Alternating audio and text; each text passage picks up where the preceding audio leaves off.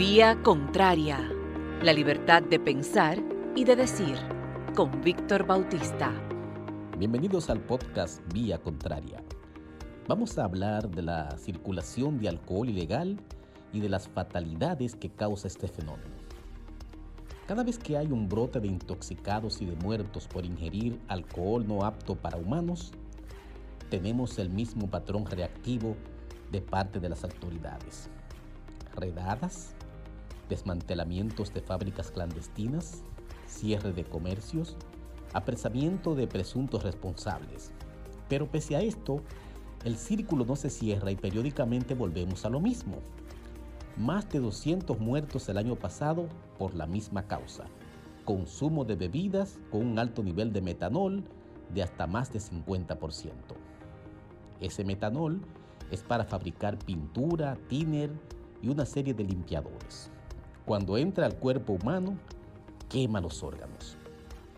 En busca de bebidas baratas, la gente persigue ese alcohol mezclado con edulcorantes o a veces con colorizantes que dan atractivos.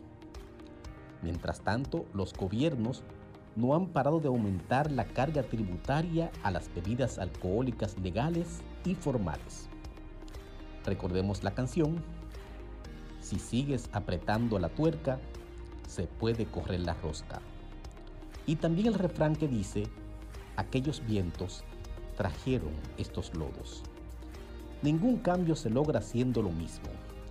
Para acabar con esta tragedia del alcohol ilegal que fulmina vidas, muchas de ellas jóvenes, hay que ubicar las cabezas del negocio, que son poderosas, y hacerlas rodar judicialmente hablando. Los operativos reactivos y quijotescos no son la solución. Los comunicados, las campañas, los lamentos, de nada sirven sin acciones contundentes. La cabeza de la serpiente no está en los barrios pobres, ni en los parajes, ni en las comarcas, ni en las provincias. Busquen a los responsables en instancias de poder o escudados bajo el manto de los intocables. Si no cambiamos el método para enfrentar los productos ilegales de alcohol, vamos a seguir perdiendo vidas. Y eso es muy lamentable. Este podcast está disponible en las plataformas Spotify, Apple Podcasts, Overcast y Anchor. Escúchelo los lunes en Cuentas Claras por la nota 95.7 FM.